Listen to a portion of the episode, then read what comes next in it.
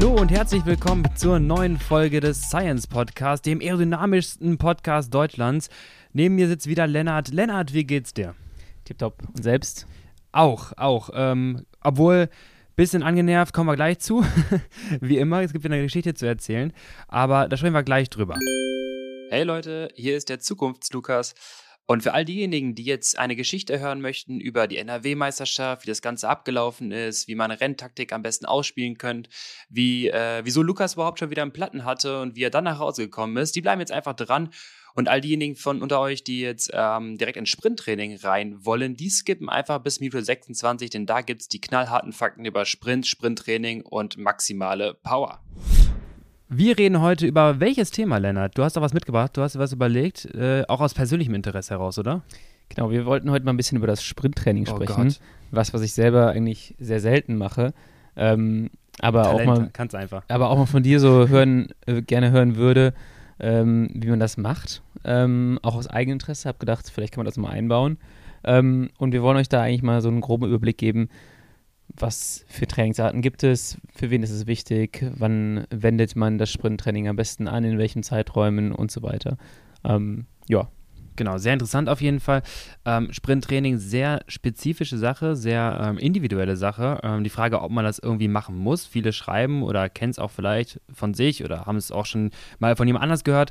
Ich muss gar nicht so wirklich viel Sprinttraining machen, um sprinten zu können oder einigermaßen hohe Peak Power aufs Pedal zu bringen.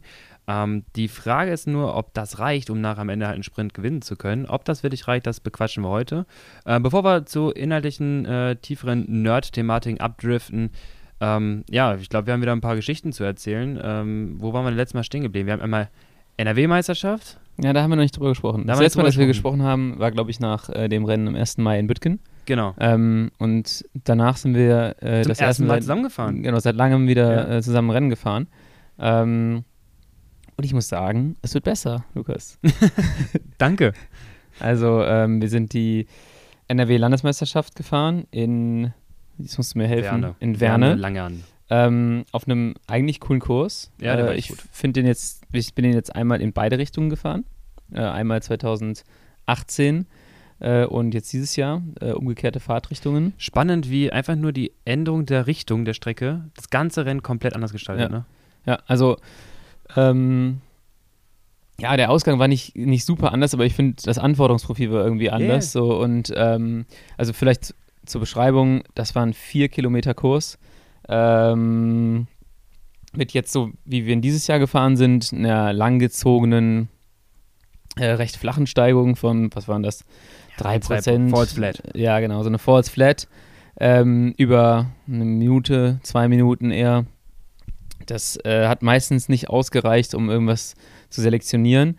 Ähm, und dann einem sehr, sehr steilen, kurzen Stich von 300 Metern, ähm, der in der Spitze wahrscheinlich irgendwie so 14, 15 Prozent ja. hatte. Ähm, und andersrum hast du ähm, zwei Anstiege, die so ein bis zwei Minuten gehen. Nämlich das, was wir runtergefahren sind nach der Zielgerade, fährt man hoch. Es war sehr, sehr unangenehm damals. Und ähm, ja, also ich finde den Kurs super. Hat yeah. dieses Jahr tatsächlich noch mehr Spaß gemacht, fand ich, ja. weil es mir ein bisschen besser gepasst hat mit dem steilen Stich kurz vor Stadtziel. Ähm, und ja, willst du was zum Rennverlauf sagen? Ja, also ähm, war auf jeden Fall, was ich so beurteilen konnte. Wir vom Team Corona Kids, ähm, meiner Meinung nach ganz gut äh, alles irgendwie gecovert. Ähm, dürfen mir gerne Konkurrenten nochmal sagen, äh, ob sie anderer Meinung sind, aber ich bin der Meinung, wir hätten fast alles vertreten. Nee, aber das war, lief echt ganz gut. Also sprich für alle die Zuhörer, die sich mehr in dem äh, Bereich Rundstreckenrennen oder generell Rennen so dafür interessieren.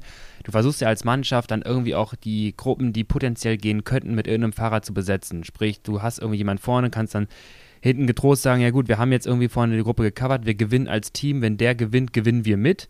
Ja. Ähm, da geht es nicht um den einzelnen Namen, sondern es geht darum, das Team zu präsentieren und ähm, es ist halt so, ihr könnt euch vorstellen, in so einem Rennen von 100 Kilometern gibt es so 73 Attacken. Ja, ja also kommt wahrscheinlich so, kommt schon so fast hin. hin ne? 73 Attacken und ähm, ihr könnt ja mal versuchen, 73 Attacken selber mitzugehen. Das ist dann irgendwann auch ein bisschen schwierig. Und gerade wenn die Attacke dann immer folgt, wenn man gerade die andere Gruppe eingeholt hat. Und so ist es immer äh, sehr wünschenswert, wenn das Team so funktioniert, dass wenn vorne die Gruppe eingeholt wird von drei, vier Ausreißern und direkt die Konterattacke entweder initiiert vom eigenen Teamkollegen oder von der Konkurrenz, dass zumindest dann ein Teamkollege mit am Hinterrad sitzt und man so immer in der Position ist, dass man sagen kann, okay, wir können uns so aufteilen und mitspringen, dass wir auch entsprechend vertreten ja. sind. Und das muss ich sagen, hat echt super funktioniert. Ähm, ich hatte irgendwie eine ganz gute Phase nach 20 Minuten bis, sagen wir mal, äh, Stunde 20. Da habe ich, äh, ein bisschen, ja, vielleicht ein bisschen viel auch gemacht, habe ich hinten raus gemerkt, aber lief dann auch ganz gut. Und äh, ja, irgendwann gab es die Situation, da war dann äh, für Bütti, äh, leider für war Bütti, Abfahrt. Ja, war Abfahrt und dann sitzt du da drin und merkst, oh, jetzt habe ich die Verantwortung hier. Denn äh, Justin ist weggefahren, ich glaube, wir haben schon mit ihm gesprochen. Justin Wolf mit Justin Leopard, Wolf. genau. Genau, wir haben immer gesprochen über Bütgen. Ja, äh, war nur eine Frage der Zeit, wann der endlich wegkommt, weil der hat nämlich gefühlt die 73 Attacken mitgefahren. er hat wirklich fast jede gecovert und irgendwann war es dann echt der Punkt, wo entweder alle gesagt haben, Justin, mach, oder nicht mehr konnten. Und ähm, ja, leider für Bütti und toll zugleich war er an seinem Hinterrad dran. Ähm, aber das heißt auch, du musst dranbleiben und liefern. Und Justin, der fährt. Ja. Also ich fand es äh, eigentlich erstaunlich, dass, äh, dass in der Phase die Attacke ging mhm. oder dass die auch, auch funktioniert hat. Also ähm, wie du eben schon gesagt hast, es ist im Prinzip so, eine, so, eine, so ein Rennen, bisschen wie Schachspielen. Mhm erstmal müssen wir in dieser Gruppe vertreten sein, Fragezeichen, ähm, oder kann man die vielleicht fahren lassen? Ähm, und dann, wenn man irgendwelche Gruppen fährt, dann guckt man sich mal die Konstellationen an. Also du musst halt die ganze Zeit schauen, was passiert hier, wer fährt da, ähm, wer könnte ein Interesse haben, auch ähm, so ein Loch wieder zuzufahren. Weil im Prinzip war es auch klar, ohne Justin brauchst du nicht wirklich losfahren, weil entweder ähm, fährt er das wieder zu, äh, springt hin oder sowas. Also die Planung musste mit Justin gemacht werden. Und ja. dann äh, irgendwann und ich fand es vorher jetzt nicht so, dass es ultra hart war vorher. Ähm, und dass das deshalb irgendwie gerissen ist, aber ich glaube, alle hatten einfach so die Schnauze voll, so ein bisschen. Genau, irgendwann kommt der Punkt, ähm, wir nehmen den Begriff auch sehr häufig, glaube ich, äh, in den Mund, ähm, da ist das ganze Feld gecrackt. Ja, also ja. dann haben sie wirklich, waren sie mental gebrochen. Aber sofort, das war lustig. Ja. Also es war vorher recht ruhig. Da kam mich genau. Noch zu mir und meinte so, oh ja, ich glaube, wir müssen jetzt gleich das Rennen nochmal ein bisschen, ein bisschen schwerer machen und so, damit wir hier noch ein bisschen ein paar Leute rausselektionieren. Ähm, und dann meine ich so, naja, ich kenne einen, der hat auf jeden Fall diesen Plan ja. und der wird auch nochmal fahren. Und eine Minute später fährt Justin rechts an ihm vorbei, sag ich, bitte hin. Ähm, da hat er noch gar nicht attackiert und dann fährt er sofort los. Bitte sitzt am Hinterrad, äh, die Lücke ist da und ähm, alle ja, waren zufrieden. Alle, äh, ich glaube nicht, dass alle, also irgendwie, also ein paar Leute haben sich wahrscheinlich ja. angeguckt, wollten den anderen fahren lassen.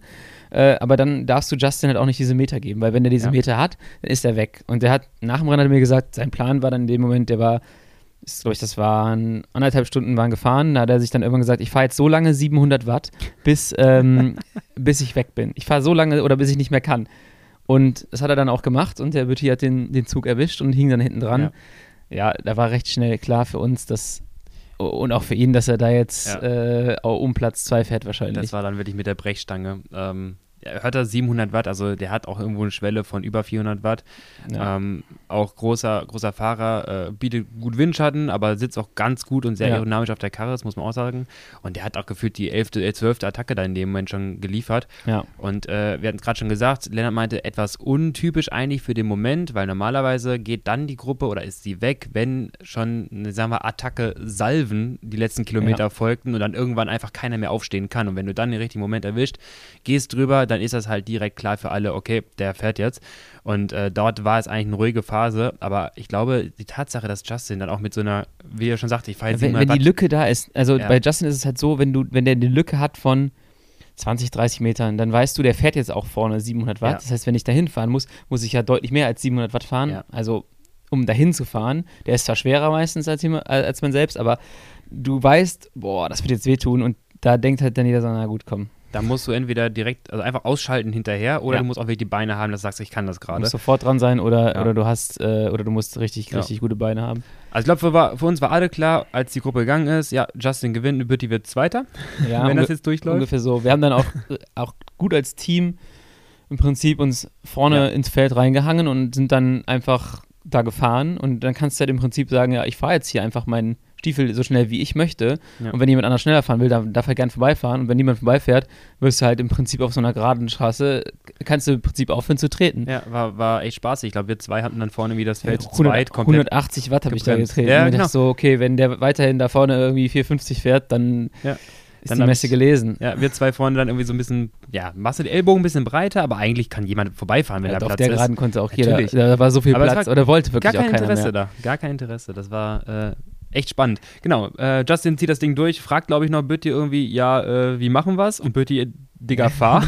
er wird dir schon klar. Ich, zu verstehen gegeben, dass er sich nicht wehren wird, aber dass er sehr, sehr ähm, froh wäre, wenn er nicht zu früh abgestellt wird, damit er auch noch den zweiten Platz kriegen kann. Ähm, Justin, eine Runde kann ich alleine, weil lass mich jetzt nicht komplett hier stehen. Ja, ja. Hat, er hat ihm nicht ganz getraut, glaube ich. äh, und hat, dann, hat ihn dann sicherheitshalber in die letzte Runde rein, genau. hat Justin ihn attackiert, Solo gewonnen, Betis durchgekommen, Zweiter geworden. Ja. Dahinter äh, ist dann nach einem eigentlich sehr ruhigen Rennen nochmal so ein schönes Crash-Festival oh, ausgebrochen. herrlich, letzte Runde. Drei Crash letzten, auf anderthalb, ne? Ja, genau. Und ähm, ein Triathlet wird Dritter. Ein, Triathlet, ein Triathlet hat mich äh, sehr äh, beeindruckt, als er da hochgestiefelt ist. Ähm, wir sind nämlich, ich bin glaube ich an vierter oder fünfter Stelle um die vorletzte Kurve, dann geht es in diesen Stich hoch, 300 Meter und oben geht es halt nochmal rechts ab und 150 Meter, dann ist die Ziellinie. Also es war klar, der Sprint wird auf einem Anstieg gefahren. Ähm, und ja, der ist an uns vorbeigeschossen nach der Kurve. Und ich dachte, die beiden Fahrer vor mir ähm, setzen sich aus taktischen Gründen hin und pokern, aber die waren, glaube ich, auch nicht mehr so ganz frisch. Haben sie aus dem Spiel also getaktet? Ich, nicht, nicht, dass ich jetzt super frisch gewesen wäre, aber ich hätte halt schon mir vielleicht zugetraut, mit dem mitfahren zu können, ähm, aber der fuhr halt so schnell an uns vorbei, da war die Lücke auch direkt da. Und dann habe ich mich einfach hingesetzt an die, ans Hinterrad von den beiden und gesagt, okay, der fährt jetzt, der zieht anscheinend noch durch bis zur Kuppe. Und nach der, nach der Kurve bin ich dann angetreten und äh, konnte dann Vierter werden hat ein bisschen gehofft, dass der Typ, der da gerade an uns vorbeigestrahlt ist, irgendwie U23-Fahrer ist und ich mich aufs Podium gesneakt hätte, aber das, dem war nicht so. Der war leider auch Elite-Fahrer. Ähm, ja, aber insgesamt eine sehr erfolgreiche LVM für uns. Ja. Äh, mal wieder ein Podium. Ich glaube, das haben wir jetzt in den meisten Rennen hingekriegt. Ich müsste jetzt mal nachdenken. Ich glaube, wir haben es fast in jedem ich Rennen dieses Jahr hingekriegt, außer bis, im ersten Rennen. Ja, und bis auf gestern wollte ich gerade sagen, äh, Dauerzweiter. Genau, bis auf gestern Dauerzweiter. Und da hast du jetzt schon die Überleitung gegeben zum nächsten Thema. Eine Woche später haben wir jetzt endlich unser erstes Rennen gewonnen in Yay. Gießen. Ja, ja. auf dem, ja, absolut, mein absoluter Hasskurs irgendwie. Ich war zweimal da, letztes Jahr bei der Deutschen Kriteriumsmeisterschaft auf der Runde. Das ist eine 800-Meter-Runde äh, mit drei Kurven. Und ähm, ja, vor zwei Jahren wurde ich ja ziemlich verprügelt, vor einem Jahr wurde ich ziemlich verprügelt und dieses Jahr habe ich gesagt, ich stehe in der ersten Reihe. Das hat auf jeden Fall schon mal also mitgeprügelt. Und ja, nicht aktiv mitgeprügelt, aber es, aber es ging ganz gut. Ähm, und es war Kriterium, wir haben die erste Wertung, sind wir erster, zweiter geworden, mit Nolly erster, ich zweiter. In der zweiten Wertung war eine kleine Gruppe mit Nolly vorne, hat er wieder die fünf Punkte geholt. Dann war für uns eigentlich, also nee, für uns war eigentlich nicht klar, dass wir auf Sprint fahren, weil Florenz Knauer war da. Und der ist eine absolute Maschine und wir haben uns schon gewundert, dass er die ersten zwei Wertungen nicht da war. Ähm, und dann ging ein Glück eine Gruppe über die zweite Wertung drüber mit Benedikt Helbig, dem Wifi und dem Nico Brenner. Und die Gruppe fuhr dann halt rum. Wir wussten, der Benedikt Helbig ist nicht schneller sonderlich. Kommt, schneller Train, muss man sagen. Ja, der ist sehr, sehr stark, aber nicht sehr, sehr schnell. Ja. Äh, und äh, der Wifi hat aus der Gruppe halt gepunktet während der Wertung, hat die Wertung gewonnen, die nächste. Und in der darauffolgenden Wertung waren die schon wieder drin. Die sind halt blitzschnell Aha. einmal rumgefahren. Ähm, und ab dann war für uns klar, ähm, wir schauen, dass der Wifi in den Wertungen weiter ja. punktet. Mit Rundenvorsprung muss er sich ja eigentlich dann nur gegen die anderen beiden mit Rundenvorsprung wehren. Und da die anderen beiden nicht mehr gepunktet haben, und war für uns dann irgendwann klar, so die einzige Aufgabe ist, dass der, dass der Knauer oder dass nicht kein anderer jetzt mal eine Runde rumfährt, weil Knauer das hat am die meisten Punkte gehabt. Aber richtig schön eigentlich, das hatte ich auch mal in einem, äh, ich habe wirklich mal in einem Buch nachgelesen über Crit Racing. Tolles. Sowas gibt es. Jetzt gibt es wirklich von äh, Chris Horner und einem anderen Crit Racer. Von Chris Horner? Ja, ich weiß nicht, was der damit zu suchen hatte, aber es ging um Renntaktik und dann war viel Crit-Bereich. Ähm, aber der andere, ich habe den Namen vergessen, ich suche es raus, ich reiche es nächste Woche nach. Ja. Ähm, der hatte nämlich auch, glaube ich, viel Crit-Racing-Erfahrung und hat entsprechend ein paar Tipps reingeschrieben und ein paar äh, Infos reingeschrieben. Und da ist genau das Ding, auch äh, thematisiert worden ähm, bei, bei Rundengewinn. Ähm, toller Vorteil, du hast dein ganzes Team wieder um dich herum, du musst ja. nicht gegen die zwei alleine äh, ankämpfen und du hast wieder auf einmal sechs Fahrer, die, dich, die dir helfen können, ähm, gegen die anderen beiden zu bestehen. Also sehr interessante, interessanter Punkt ja. bei Rundstrecken, bei Crit Racing, weil so ein Rundengewinn in 800 Meter Rundkurs schnell auch da ist. Ja, genau. Und äh, wir haben uns eigentlich gewundert, ähm, dass vor allem der Benedikt Helbig so durchgezogen hat, dass er schnell wieder im Feld dass die schnell wieder im Feld waren, ja. weil äh, ab dann hatte der Waldfield halt wieder ein ganzes Team um sich. Genau, der hat einfach vier fünf Konkurrenten mehr da reingeholt in dem Moment. Ja, auf der anderen Seite kann ich mir halt vorstellen, dass er sich gesagt hat, so, okay, bevor wir jetzt irgendwann so halb hinter Feld herdümpeln, ähm, und dann der Knauer da äh, losfährt. Der ist nämlich auch mal richtig losgefahren. Da hatte der Bütti wieder richtig viel Spaß, eine Woche später. ähm, aber der ist so hart losgefahren. wieder ich. genau, der ist so hart losgefahren, dass der Bütti sofort abgeplatzt ist. aber er es auch nicht durchgezogen äh, hat. Er hat okay. auch gemerkt, er kommt zu der Gruppe nicht hin. Ähm, aber ja, äh, wir waren einfach nur glücklich, dass wir am Ende eine Runde vor dem waren. Ähm, weil der hatte, glaube ich, am Ende 39 Punkte und äh, bei vierte zwölf. Aber ja, Wahnsinn. oder ein bisschen mehr vielleicht sogar. Aber es hat halt einfach gereicht wegen der Runde. Deswegen konnten wir einfach nur mit, mit Auge fahren und waren halt happy, dass wir es jetzt endlich gepackt haben, den ersten Sieg zu holen. Ähm, hat einfach auch wieder Bock gemacht. cool. Ganze. Sehr schön. Ähm, ich war nicht da. Ähm, nicht zuletzt, weil ich gerade für ein anderes Projekt äh, versuche, mehr Kilometer in die Beine reinzubekommen. Und viel entscheidender, weil Gießen zwei Stunden Autofahrt und Start war um 9 Uhr. Stimmt. Auch ja. ein wesentlicher Punkt. Felix ist gefahren. Felix ist gefahren. 5.30 Uhr die erste Nachricht in der WhatsApp-Gruppe. 5.03 Uhr war Oder 5.03 Uhr, da wussten wir auch schon so, boah. Wow, da habe ich auch gedacht, wird Zeit, dass ich aus dem Amateur rauskomme. Ähm, ich war das Rennen vorbei, bevor ich aufgestanden war. ja, das, das stimmt. ähm, genau, ich äh, hatte eine, eine, Trainingsausfahrt und ähm, Lennart, ich weiß nicht. Ähm, ich ich habe, äh, also ich bin erstmal, äh, dachte, komm, ich mache ein paar Kilometer im Bergischen, bin eine Tour gefahren, habe mir eine tolle Tour rausgesucht und es lief super. Ich hatte klasse Beine und das nach der Belastung vom Freitag, ohne darauf näher einzugehen. Ich war 200 Kilometer Graveln äh, in siebeneinhalb Stunden. Ich hatte ein bisschen äh, Kilometer gesammelt und Sonntag dann nochmal. Fahre dann ein bisschen durchs Bergische und fahre dann in meinen Lit-Bereich, äh, vielleicht so ein bisschen mal äh, Fatmax am Anstieg und es war wirklich, also so niedriger Puls bei der Leistung hatte ich selten. Alles ganz toll und dann äh, war ich total motiviert, hatte richtig Bock, weil Sonntag war ja Wetter fantastisch. Ja. Und dann irgendwo äh, zwischen Engelskirchen und Overath äh, hinter irgendeinem Hügel merkte ich schon, dass äh, Hinterrad ein bisschen weich wird. Hätte ich schon wieder. und dann in die Abfahrt rein, da habe ich so, nee, das kann nicht sein. Und nee, da ist auch genug Luft drauf. Und springen so ein bisschen drauf rum. Und da war noch genug Luft. Und irgendwie rollt das trotzdem. Es dauerte so einen Kilometer. Es war so ein, so ein sachter, leichter ähm, Schleicher, dass es echt lange gedauert hat, bis er wirklich platt war. Und dann habe ich mich noch in den nächsten Ort reingerettet. Und dann habe ich gemerkt, okay, ich äh, titsche hier langsam auf die Felge. Macht nichts, ich habe ja alles dabei. Ich habe mein Equipment ja dabei. Ich habe diesmal mitgedacht. Ich habe ein äh, Werkzeug zur, äh, zum, zum, äh, ne, zum Ändern der, der Ventilverlängerung, damit ja. ich nicht wieder da stehe. Ich habe einen Schlauch mit eingepackt. Ich habe CO zwei CO2-Kartuschen dabei gehabt und konnte auch den Reifen wieder wechseln. Ich dann losgelegt, nimm den neuen Schlauch, puste so ein bisschen an, guck so, ne, dass er besser da reinpasst. Ja. Ist der neue Schlauch kaputt. Hat einfach ein Loch. Was war das für ein Schlauch?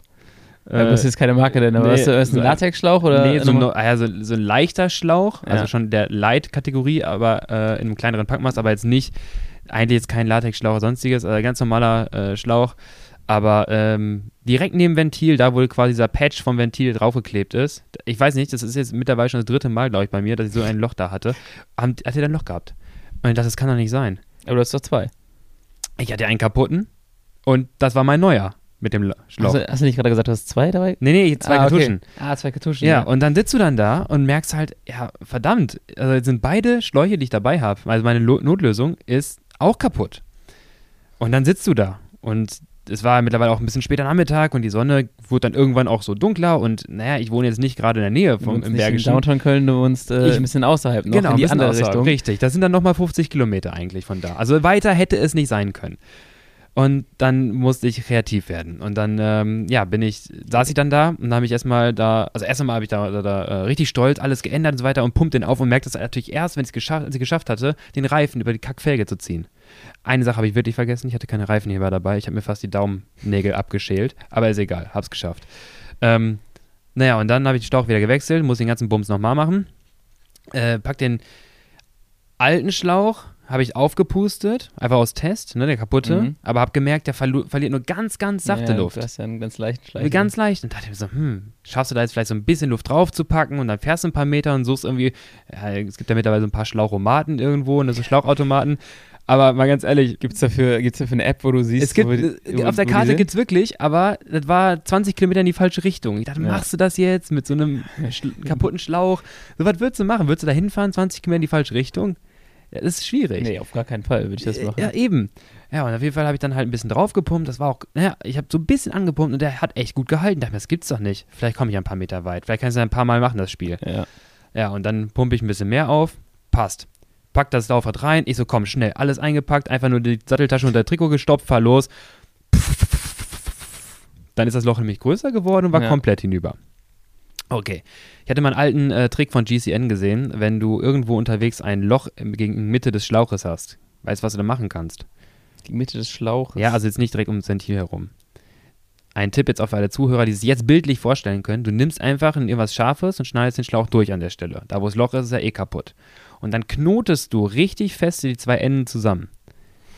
Das, ja, klingt, Ähm, klingt verrückt, aber Ja, und dann bindest du die zusammen und dann Ja, pumpst du dann- das Ding wieder auf und dann pumpst du ein bisschen auf, kannst dann jetzt nicht keine da- 8 Bar draufpacken, aber so ein bisschen Luft kriegst du drauf. Und dann hast du da irgendwie an der einen Stelle so ein, So ein Hubbel, so ein Dead Spot. Knoten. Ja, dann machst du so ein bisschen bum, bum, bum, aber du kommst irgendwie vorwärts. Ja. Das geht. Es gibt nur ein Problem. Wenn dieses blöde Loch, und das war bei beiden Schläuchen jetzt, direkt um diese Ventilpatch ist, dann kannst du da ja schlecht einen Knoten drumrum machen. Du kannst ja schlecht die Enden zusammenknoten, wenn Ja. das direkt neben dem Ventil ist. Meine Idee. Ich habe mir ein Stück abgeschnitten von dem kaputten Schlauch und habe den direkt ans Ventil, da wo das Loch war, drumherum geknotet und das zugeknotet, dass da wo das Loch ist, einfach ein Schlauch drauf geknotet wurde. Ähm, Leute, für alle, die noch nicht wussten, dass wir ein Instagram-Portal haben, da gerne mal drauf gucken. In den nächsten Tagen, denke ich mal, gibt es mal ein Bild von. Ich habe extra eins gemacht. Da könnt ihr euch das vorstellen. Ich ziehe da einen Knoten an dieses Ventil, denke mir so, geil, ich habe jetzt die Lösung. Und ich pumpe das so ein bisschen auf und Lennart, es hält. Die Luft ist drin. Ich, denk, Ja? ich dachte, es wird nicht mehr. Die Luft ist drin. Ganz vorsichtig, schön säuberlich auf die Felge. Dabei wieder die Fingernägel fast abgerissen, als ich drüber gefluppt habe. Pumpt mit der Kartusche auf. Erst sagte, ja, funktioniert. Da sind zwei, drei Bar, also äh, zwei, drei Bar nicht, aber es war, ein Bar war bestimmt drauf. Ja. Geil. Bisschen mehr. Okay, geil. Anderthalb Bar bestimmt. Setz mich aufs Rad und roll los. Was passiert dann erst einmal? Als willst du auf Cobblestones fahren, Ja, wabbelt das die ganze Zeit auf dem Hinterrad rum, Ja. ist aber okay. Ich habe ja so ein bisschen Luft drauf. Und irgendwann komme ich zu dem Punkt, wo ich merke, so, ja, das Spiel kannst du jetzt nicht bis Köln weiter durchziehen. Das wird nichts. Handy rausgeholt, wo ist die nächste Bahnhaltestelle? Overath. Overath, sieben Kilometer, muss ich jetzt irgendwie da hinkommen. Okay, ich verliere langsam wieder Luft. Also so richtig lange hat das nicht gehalten. Ich habe übrigens Ja. auch zwischenzeitlich an der Tanke gefragt, ob die einen Schlauch haben. Nein, die haben keinen Schlauch. Und äh, Haben sie einen Schlauch? ja, haben Sie einen Fahrradschlauch? Nein, gehen Sie weg, tanken Sie hier. ähm, und äh, Autoventil hatte ich dann auch nicht, um ein bisschen Luft drauf zu pumpen. Und meine CO2-Kartuschen, die ich hatte, war jetzt auch nicht unendlich. Also ich wollte jetzt nicht alles rausschießen. Äh. Dachte mir, komm, sieben Kilometer, die Bahn wird ein bisschen tight, muss ein bisschen Gas geben, habe ich noch ein bisschen drauf gepumpt. Drück so ein bisschen dran, krieg so drei Bar bestimmt drauf und denke mir so, geil, das läuft ja richtig gut. Fahr los und dadurch, dass ich zu viel Druck drauf gemacht habe in dem Moment, macht das dann flutsch und die ganze Luft, die drin war, ist dann auch raus. Du bist jetzt irgendwie auch zu Hause irgendwann angekommen, weil du sitzt ja jetzt hier. Ich sitze hier, ja, Ähm, also ich, ich lebe noch. Das ist schon mal ein guter Punkt. Ja, und dann hatte ich noch jetzt äh, sechs Kilometer bis zur Bahnhaltestelle und dann, äh, ja, bin ich so ein bisschen vor mich hingerollt, dann musste aber wegen Zeitdruck echt ein bisschen Gas geben, weil äh, Bergische, die, der Zug fährt auch nur jede Stunde, wenn Ja. du Glück hast. Die Frage ist, muss ich, muss ich dir jetzt neue Cleats äh, besorgen oder äh, neue Laufräder, weil du die Laufräder äh, geschrottet hast? Letzteres aber nicht geschrottet. Oh, Leute, macht es-. Macht es nicht, aber ich bin echt ein paar, ein paar Meter, ein paar Meter zu viel auf der Felge gefahren. Solange der Reifen noch da drauf liegt und der, die Felge auf dem Reifen rollt, kann ich euch sagen, geht das so ein bisschen. Ich habe wirklich ungelogen, sechseinhalb Kilometer bin ich im Stehen gefahren, mit kompletter Last vorne auf den Schalthebel, damit ich so wenig wie möglich auf dem Hinterrad laste. Du kannst dir nicht vorstellen, was ich für Trizeps, Tri- Trizepskrämpfe irgendwann hatte. Ihr könnt euch nämlich vorstellen, dass mein Trizeps jetzt nicht gerade irgendwie der stärkste ist als Radfahrer und habe mich die ganze Zeit auf den Lenker vorne drauf gestützt, wie beim Spinningbike und versucht, das Gewicht hinten runterzunehmen. Und äh, ich hoffe, ja, du hörst unser Trikot nicht an. doch. Ähm, auf jeden Fall bin ich Stück für Stück dahin gerollt und es wurde dann irgendwann so, dass es, ähm, dass der Reifen, es funktionierte auch ganz gut und irgendwann hat aber angefangen, der Reifen mit dem, mit der Felge so ein Quietschgeräusch zu machen. Und richtig laut, du kannst es nicht vorstellen, als würde ein, als würde eine Katze jaulen. Bin ich dahergefahren, mit jeder äh, Laufradumdrehung hat das laut gejault. Mit meinem Platten. Mit dem Geräusch natürlich, dass es einen Knoten noch die ganze Zeit im Schlauch hatte. Du musst dir vorstellen, ich fahre jetzt auf, dem, auf der Felge plus diesem Knoten. Jetzt mache ich jetzt mal dumm, dumm, iu, dumm, dumm, iu. Sechs Kilometer. Also ich muss sagen, ich bin dieses Jahr schon mittlerweile acht Kilometer auf einer Hinterradfelge gefahren. Und ich kann nicht sagen, Leute, das ist 7,8 Kilometer zu lang. Das sind 7,8 Kilometer zu viel, auf Felge fahren. Ich glaube, auch das Learning aus dieser Geschichte und der anderen Geschichte ist einfach, dass man dich nicht länger als so und so viel Kilometer alleine fahren lassen sollte.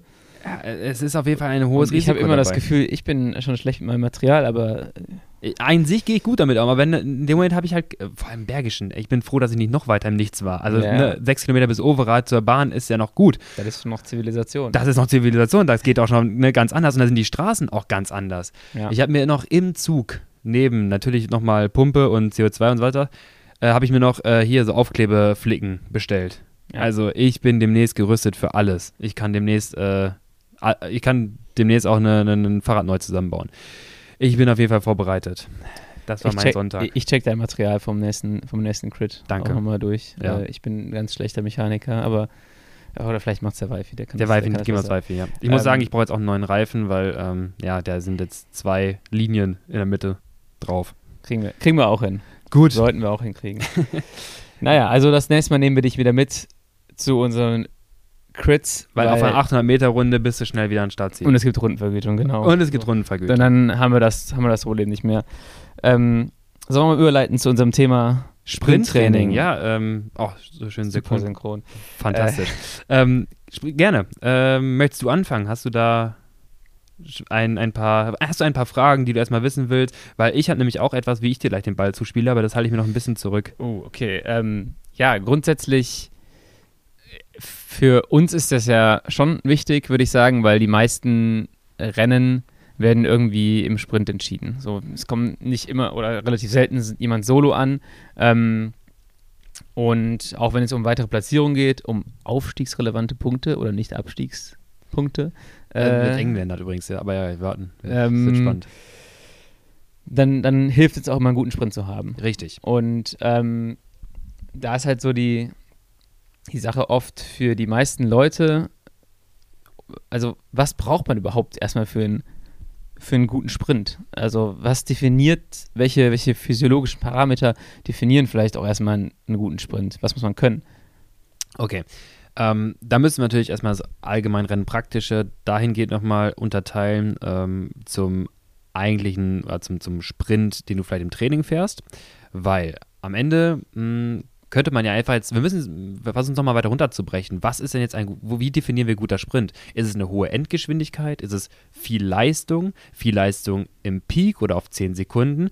Weil all diese Parameter spielen ja in einem guten Sprint mit rein. Und die Frage ist ja, was ist denn, wenn wir jetzt im Radrennen-Kontext noch bleiben, was ist da relevant? Und da kann ich aus meiner Erfahrung sagen, dass eine relativ gute Peak Power nichts mehr bringt, wenn du auf Platz 25 losrennst. Ja. Ähm, da ist der Sprint ja eigentlich auch ein ganz anderer, den du eigentlich abfeuerst als zu Hause in der äh, Sonntagsausfahrt mit den anderen Kumpels ähm, zum Ortsschild nach Overath. Ja. Ähm, das, das, da kannst du vielleicht einen ganz guten Sprint fahren. Und im Sonntags-Crit funktioniert es auf einmal nicht mehr so gut. Ähm, prinzipiell, physiologisch betrachtet, ist erst einmal nur der isolierte Sprint, würde ich sagen, eine, ähm, eine Kombination aus viel Leistung in einem kürzeren Zeitraum, Ja. im Bereich von zwischen 8 und 20, 23 Sekunden. Ja. Ne, das klingt jetzt auch in einer großen Range, aber je nachdem, ne, wie viel Antritt du machst, ist es entsprechend entscheidend, wie lange der Sprint, wie du den fahren musst. Ähm, und letztendlich entweder eine hohe Beschleunigung notwendig, siehe Van der Poel-Flandern-Rundfahrt, Ja. ne, da ist eher eine hohe Beschleunigung entscheidend, oder halt eine hohe Dauergeschwindigkeit, die du aufrechthalten kannst. Vergleichen wir noch die damaligen Sprints äh, Marcel Kittel mit seinen unglaublichen 2000 Watt Peak da bald und diese ewig langen, aufrechten, langen Sprints, die er fahren konnte, versus vielleicht eine hohe Endgeschwindigkeit, die dann mit einem Mark Cavendish zugleich wurde, mit deutlich weniger Leistung, aber Ja. mit einer aerodynamischen Position. Und da ging es dann teilweise bei Highspeed-Geschwindigkeiten bei Tourfinale oder dann irgendwie bei, ähm, der, bei der Polenrundfahrt mit dem schlimmen Sturz von, von Gronewegen und äh, Fabio Jakobsen. Ja. Äh, da hast du ja Geschwindigkeiten aus einer 70 heraus, 75 fahren die den Sprint los. Und das ist ja nochmal ein ganz anderer Sprint als, als äh, den, den du zu Hause im Training machst. Was wir per se brauchen oder was wir erstmal runterbrechen können, entweder halt Beschleunigung oder hohe Geschwindigkeit, lange, und dann letztendlich entweder Peak Power oder hohe Durchschnittsleistung über einen gewissen Zeitintervall. Ja, also es ist gar nicht so eindeutig. Und äh, das ist auch so ein bisschen, äh, mir ist nochmal klar geworden, ähm, bei Askren gegen Van der Poel, Ja. Flandern-Rundfahrt 2021, wo du halt sagst, in 9 von 10 Fällen oder in 9,9 von 10 Fällen schlägt Van der Poel ihn. Ähm, aber es ist halt auch immer, ein, ein, Sprint ist nicht gleich ein Sprint, wie du gerade schon gesagt hast. Wenn der Sprint früh losgeht, kommt es auf was anderes an, als ja. wenn er spät losgeht. Dieses Jahr ist er später losgefahren, glaube ich, auch bewusst, weil er diesen Kick hat. Und wenn du nur noch 100, 150 Meter fahren musst, dann reicht halt der Kick. Solange der Typ hinter dir nicht vorbeifährt, ähm, ist es für ihn halt gut, je später der Sprint losgeht. Und genau. bei, bei Askren gegen Van der Poel im Jahr davor, äh, was halt so, der, der war länger, der Sprint. Ähm, noch ein ganz anderes Thema, natürlich ein Sprint nach so und so viel äh, Kalorien äh, oder so und so einer langen äh, Belastung ist halt nochmal was ganz anderes. Ähm, was ich auch ganz interessant finde, ist, was du gerade auch schon gesagt hast, so es gibt, was ist ein Sprint? Ein Sprint in einem Kriterium ist oft was ganz anderes als ein Sprint im Straßenrennen. Ich merke das immer wieder, wenn wir mit den Leopard-Jungs Sprinttraining machen oder so ein, und so ein paar Leadouts fahren, ist für mich super unangenehm. Also, ja. weil ähm, erstmal, oder auch ein Sprint jetzt bei einem Rennen, das wir gefahren sind zusammen, äh, am Bilster Berg ist, ist ein bisschen was anderes. Weil bei einem Kriterium hast du oftmals eine kurze Tretpause in der letzten Kurve und dann hast du irgendwie so einen Kick bis zur Linie von 200 bis 250 Metern oder sowas. Und ähm, das heißt, du hast nochmal so eine Möglichkeit, dich zu erholen. Wogegen so ein, so ein anderer äh, Sprint ist halt oft aus dem, ja, aus der Belastung heraus. Und meistens hast du beim Rundstreckenrennen ähm, eine jetzt meistens, wie gesagt, nicht allzu lange Zielgerade. Ja. Das heißt, es geht um unglaublich viel Position in die letzte Kurve hinein. Dann, was du sagst, den Kick. Und je nachdem, wo du gerade bist, weil auch der Weg einfach ausgeht, kannst du dann schon fast mit dem Sprint wieder aufhören. Ja, also ja. dann ist der Sprint schon bald 100 Meter eher zu Ende. Das wirst du beim Tourfinale natürlich nie sehen, ja. äh, wenn du das lange Geraden hast, äh, wo die, wo so 20 Leute potenziell um den Sieg kämpfen. Und auch das ist wieder eine ganz andere physiologische Beanspruchung des Systems.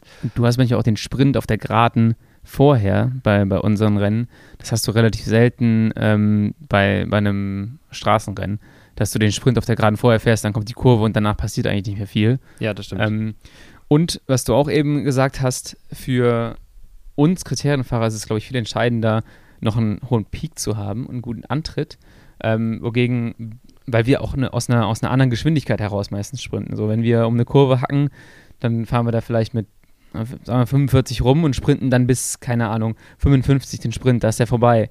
Aber die Jungs äh, und Mädels in der World Tour, die fahren halt aus 55er Geschwindigkeit los. Und wenn du dann, habe ich mir das Gefühl, wenn du dann von deinem Leadout-Fahrer abgesetzt wirst und in den Wind reinsprintest bei 55, 60, 65 km/h, dann musst du halt auch wissen, dass du bis zur Ziellinie kommst mit einem gewissen, mit einem gewissen ja. Schub. Das heißt, du brauchst diesen Plateausprint, sonst geht ja hinten die. raus einfach die Geschwindigkeit. Also kannst du nicht mehr aufrechterhalten, weil eigentlich ist es, ist es gar nicht wirklich, geht es gar nicht darum, nochmal so einen richtigen Kick rauszulassen, sondern einfach die Geschwindigkeit oben halten zu können. Was ihr gerade nicht seht, ist gerade die virtuelle Linie, die Lennart mir hier gerade malt über das Powerfile, was er ja. gerade vor sich sieht. Aber genau das ist das Ding da brauchst du halt äh, die wenigsten, ähm, Grüße an André, die wenigsten brauchen 1,8 im Peak äh, bei einem Tourfinale, ähm, sondern halt eher eine hohe konstante Leistung, angepasst auf die Position gerade im Feld und halt die Konkurrenz.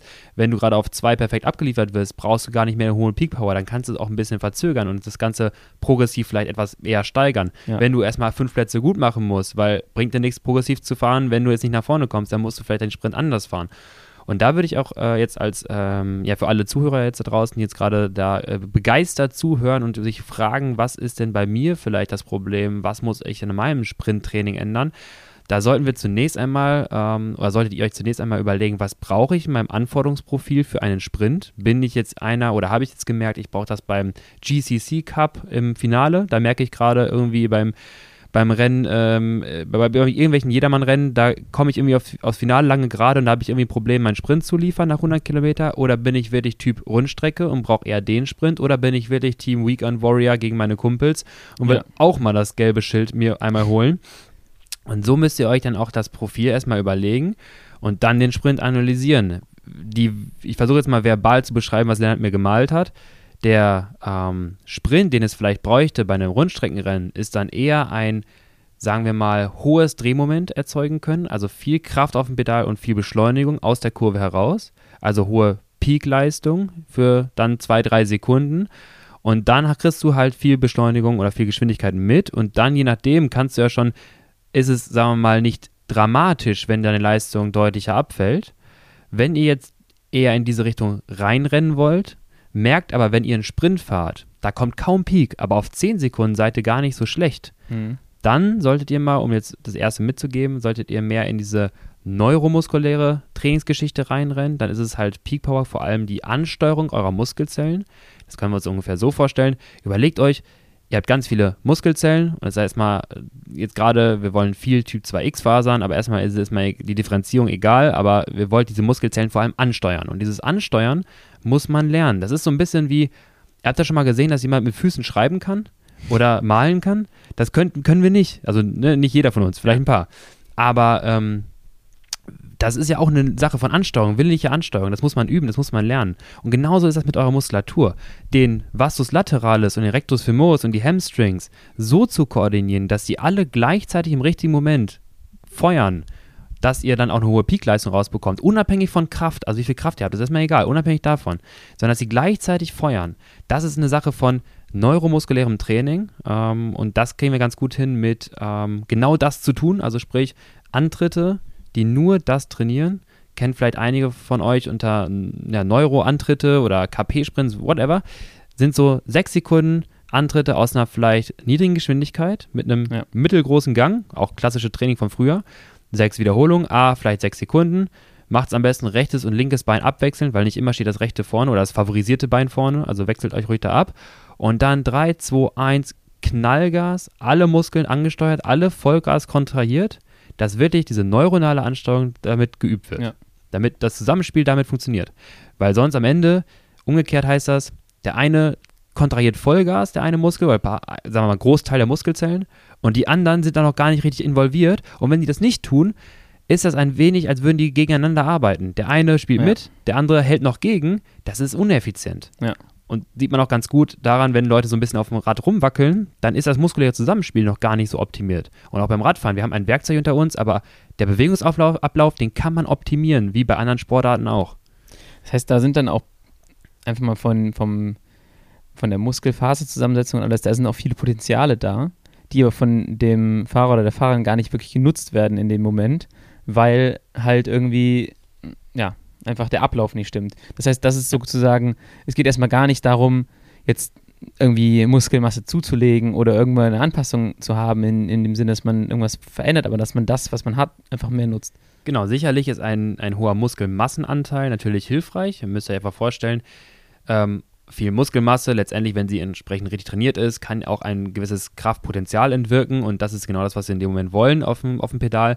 Und deswegen, wenn du halt so Ruderer oder sonstige, also oder Gewichtheber, ähm, ganz klassisch Gewichtheben oder äh, einfach ähm, Kniebeugen, Leute, die richtig viel Kniebeugen können, die können auch meist anderthalb tausend Watt äh, auf dem Ergometer treten, also ja. richtig viele, habe ich aus den Sportstudien damals gesehen. Ähm, warum? Weil sie genau das tun, ne? Also die ja. können halt Kraft super schnell und super viel Kraft erzeugen auf dem, auf dem Pedal. Ähm, aber was ich sehr interessant finde ist, und jetzt kommen viele ähm, Radfahrer, die vielleicht so ein bisschen besorgt sind um ihre Physiologie, wenn sie sagen, ich will besser sprinten, aber ich will nicht zu schwer werden, weil am Berg will ich jetzt auch nicht viel verlieren. Ähm, da kann ich euch sagen, wenn ihr dieses neuromuskuläre Training macht, dann ist das primär wirklich Ansteuerung und gar nicht Muskelmassenzuwachs. Ihr werdet gar nicht so viel schwerer, ihr werdet gar nicht mehr Muskelmasse generieren, sondern einfach diese vorhandene nutzen, auftrainieren. Und das ist diese große Kunst und deswegen geht es auch gar nicht zwingend einher mit einer Erhöhung der Laktatbildungsrate, einer ja. Verbesserung der Peak Power. Viele denken immer, ja, die Rate muss hoch, wenn ich sprinte oder anders, wenn ich sprinten kann, muss ja die Rate hoch sein. Will ja. ich nicht, weil ich will beim Ötztaler oder was ja auch noch durchkommen. Das ist gar nicht der Fall. Diese Ansteuerung kann auch so trainiert werden, ohne dass die Rate mit hochgeht. Viele kräftige Zeitfahrer können auch einen super Sprint fahren. Ja. Nikias Arndt oder so. Ne, da sind auch ein Kittel kannst du was dazu auch, erzählen. Ja, zweimal, zweimal genau. Junioren-Zeitweltmeister gewesen. Ähm, und dann im ersten Jahr Profi bei Argos Shimano ja. Einfach durchgestartet. Ich glaube, genau. das ist auch so ein Thema. Das widerspricht sich nicht unbedingt. Genauso ist es auch im Training. Du kannst deine Rate unten oder tief lassen und trotzdem halt einen guten Sprint trainieren. Du hast jetzt eigentlich schon bis jetzt schon ziemlich tief in das ganze Thema äh, eingestiegen. Ähm, versuchen wir es nochmal ein bisschen zu strukturieren. Was du gerade äh, genannt hast, wäre für mich erstmal so der wahrscheinlich erste Schritt für jeden der sagt, ja. ähm, ich möchte meinen Sprint verbessern. Definitiv. Geht Kann man, super schnell. Ja. Also jetzt ein bisschen Anekdote wieder. Ich glaube, ich habe, also ungelogen, damals, als ich mein, es war in einer Zeit, da hatte ich 1000 Watt Peak, knapp 1000 Watt, war ich sehr stolz drauf. Ähm, zu der Zeit habe ich auch 720 Watt auf eine Minute getreten. Mein Peak Power war halt 1000. Das war schon Boah, das witzig. ist schon ziemlich äh, wenig Unterschied. Oder? Das Ja. ist interessant, ne? Ähm, Das eine über Laktat, das andere über Nicht-Ansteuerung. Hab dann es ein paar Mal gemacht und ich glaube, es dauerte, wenn ich vier oder fünf Trainingseinheiten, also in drei Wochen, äh, hatte ich auch zumindest auf 1150 oder sowas erhöhen können. Ja, das ist ein Versprechen jetzt. Also, Das könnt ihr mal ausprobieren. Alle, die es noch nie gemacht haben, ich, ich verspreche euch da wirklich, da liegt unglaublich viel Potenzial. Da geht richtig, da gehen wirklich Watt nochmal aufs Pedal. ja. Ist interessant. Also ich hatte ja auch, äh, deswegen fand ich es auch super, dass wir die Folge machen, äh, jetzt einfach mal ähm, überlegt, das auch noch ein bisschen häufiger zu machen. Ähm, eigentlich ähm, würde ich sagen, limitiert mich das selten, dass ich nicht äh, schnell genug sprinten kann, aber ich habe einfach gemerkt, dass es gibt Jahre, da äh, hat man im Winter relativ viel in der Gruppe trainiert und ist einfach Ortsschilder gesprintet. und es gibt Jahre, da hat man das nicht gemacht. Und da ist so ein bisschen für mich, und das muss ich mir jetzt auch noch selber in meinen Daten angucken, gibt es da, kann ich da ein Muster auch erkennen zwischen meiner eigenen Sprintfähigkeit und wie häufig bin ich in der Gruppe im Winter gefahren, wie häufig ist man gesprintet. Weil du hast so zwei Winter gehabt mit, äh, mit Covid und so, wo du nicht viel in der Gruppe gefahren bist. Ähm, und davor im Winter, weiß ich nicht, sind wir extrem viel zusammengefahren und auch aus irgendeinem Grund meinten wir da jedes Mal sprinten zu müssen. Klar, logisch. Und man muss auch sagen, mit der Swift-Saison und den Swift-Rennen, die man fährt, haben wir jetzt nicht so häufig den Peak Power, sondern eher diese langen Sprints, weil es sich gar nicht lohnt, Ja. so wirklich Peak Power zu erzeugen. Ähm, und da verliert man vielleicht so ein bisschen was. Also auch da, um einen abschließend, also um da einen kurzen zusammenfassenden Satz zu sagen, man muss nicht unbedingt immer Sprint trainieren, um guten Sprint fahren zu können. Deswegen gibt es auch einige, die wirklich aus, sagen wir mal, Talent heraus sehr guten Sprint fahren können. Wenn du es aber nie machst und dann in diese Leistung reinkommen möchtest und merkst, ey, da habe ich, da kommt nichts gerade, dann kann es halt deutlich einfach darauf hindeuten, dass auch mal diese Intensität, diese Leistung, die du halt erbringen willst, dass sie im Training auch mal gefordert werden sollte, nur um halt vor allem diese Ansteuerung zu trainieren, um das zu verbessern. Das sind wirklich kleine Nuancen, Ja. aber ich kenne es auch wirklich von mir, wenn ich halt viel in diesem TT-Training damals unterwegs war und dieses Dauerleistungstraining, da bin ich einen Sprint auch im Rennen gefahren. Ich, hab, ich wollte es, aber es kam nicht. Ich Ja. habe meinen Beinen quasi zusehen können, wie sie nicht schneller drehen. Ich finde es eigentlich auch, was mir gerade noch an meiner eigenen Art äh, zu fahren auffällt, ist, dass äh, jetzt reden wir schon seit Wochen über Effizienz. Ähm, und ich habe gemerkt, ich trete nach den Kurven gar nicht mehr so viel an. Normalerweise in der Saison, wenn ich härter antreten muss nach jeder Kurve, weil ich langsam rumkomme, habe ich auch immer dieses Training mitgenommen. Klar. Jetzt habe ich das Gefühl, ich habe das in den letzten Jahren perfektioniert, weniger anzutreten, habe auch weniger Sprints trainiert und frage mich jetzt ernsthaft, vielleicht sollte ich das nochmal einfach im, im, Training, im Training einbauen. Du bist Ähm, so gut in den Rennen, dass das Rennen kein Training mehr für dich ist, weil Nee, du so das, effizient da- Das wollte ich auf gar keinen Fall sagen damit. Äh, ich merke nur, dass ich, also ich habe ein bisschen das Gefühl, ich bin was langsamer geworden. Kann auch das Alter sein. Ähm, bin jetzt 30 geworden, vielleicht geht es jetzt auch mit dem Sprint zu Ende. Man sagt ja auch. Weil ähm, ja auch dann so ein Greipe mit 30 auch nicht mehr schnell war. Ja, okay, jetzt hast du mir mein Argument weggenommen. Aber, ähm, genau, das ist ja eine Frage, die ich dir später nochmal stellen werde ähm, und die aber auch sich im Laufe des Podcasts wahrscheinlich beantwortet, wie sich die Sprintfähigkeit normalerweise ähm, mit dem Alter oder auch dem Trainingsalter vor allem äh, verändert. Aber erstmal noch, wir haben gerade schon ein bisschen über, über Crit und, und Road-Sprint gesprochen. Der eine ist tendenziell einfach ein sehr harter Antritt mit einem hohen Peak, ähm, darf dann nach hinten raus abfallen, weil äh, man kann die Sch- Geschwindigkeit noch ganz gut halten mit 800, 900 Watt, ähm, wenn man mit 47 sprintet, aber wenn man 800, 900 Watt tritt und gerade mit 65 sprintet, dann äh, steht man schon ganz schön, äh, zieht man schon ganz schön äh, den Parkstein da. Ähm, und das ist halt bei dem Roadsprint ganz anders. Und deswegen versuchen die, die Straßenfahrer äh, und Fahrerinnen einfach eine, anderen Art, eine andere Art Sprint zu fahren. Ich glaube, eine, ein Ziel für die ist es halt immer, 20 Sekunden lang einen guten Sprint aufrechtzuerhalten. Ich glaube, Viviani hat damals mal gesagt, seine Benchmark ist zu 20 Sekunden, 20 Sekunden 1100 Watt zu fahren. Mhm. Ähm, das wäre für ihn wichtig. Ähm, dann ist aber auch so die Frage immer, wie sieht der Sprint oder wie sieht die Zeit vor dem Sprint aus? Und das ist, glaube ich, das, was dann auch zu unserem nächsten Thema führt. Äh, wie viel Sprint brauche ich eigentlich? Ähm, aber erstmal kannst du, also aus meiner Erfahrung, ich bin schon relativ viele Sprints gefahren, da bin ich um die letzte Kurve gekommen und dann kam gar nichts mehr. Also nicht, Kenn ich. Gar nichts. Und ich glaube, das, das kennen wahrscheinlich relativ viele Leute. Ähm, und dann Ja. denke ich so, im Training schaffe ich meine 1300, 1400 Watt und jetzt hier habe ich noch mit 850 Watt gepiekt. Ja, und wie waren die Kilometer oder der letzte Kilometer vor dieser letzten Kurve? Wahrscheinlich nicht wie im Training mit easy 180 Watt, Genau. sondern intermittierende Belastung aus Nicht-Treten und 550 Watt, um nach oder vorne noch, zu oder kommen. noch mehr Oder noch mehr. schlimmsten Fall, ja. Genau. Und dann hast du zwei, drei Minuten vorher im Schnitt, weiß ich nicht, deine 400 Watt gehabt und das reicht bei mir auf jeden Fall aus, dass ich da schon äh, angeschossen um die letzte Kurve fahre, Ja. denke, Position ist ziemlich gut und dann merke, aber Beine nicht mehr. Und here we go und da kommt nichts mehr. genau. Aber da wir Rundstreckenrennen fahren, verlierst du maximal von Platz 2 dann noch auf 6. Genau, und das ist ja wieder das nächste Thema, so was gehört Ja. zu einem guten Sprint alles dazu. Aber erstmal Ja. so, Äh, ja, Genau, also die Physiologie im Sprint, dann im, im Finale im Rennen, das ist immer so cool, weil alle mal so, oder viele dann zu Hause trainieren und dann sagen, ey geil, ich habe jetzt den Sprint drauf, ich hab, weiß jetzt, wie es geht. ich bin ein richtig guter Sprinter. Ich bin ein richtig guter Sprinter, genau. Ja. Und dann geht das rein ins Rennen und gar nichts kommt da mehr raus. Ähm, so sieht, so sieht wirklich, ohne Scheiß, so sehen die Häufigkeit meiner Sprints fühlen sich so an, dass ich vorher denke, es ginge, aber genau in dem Moment, wo es losgeht, geht es dann nicht mehr. Ich Ich weiß meistens schon Bescheid. Also, ehrlich gesagt, weiß ich das auf der Geraden vorher schon so, Jupp.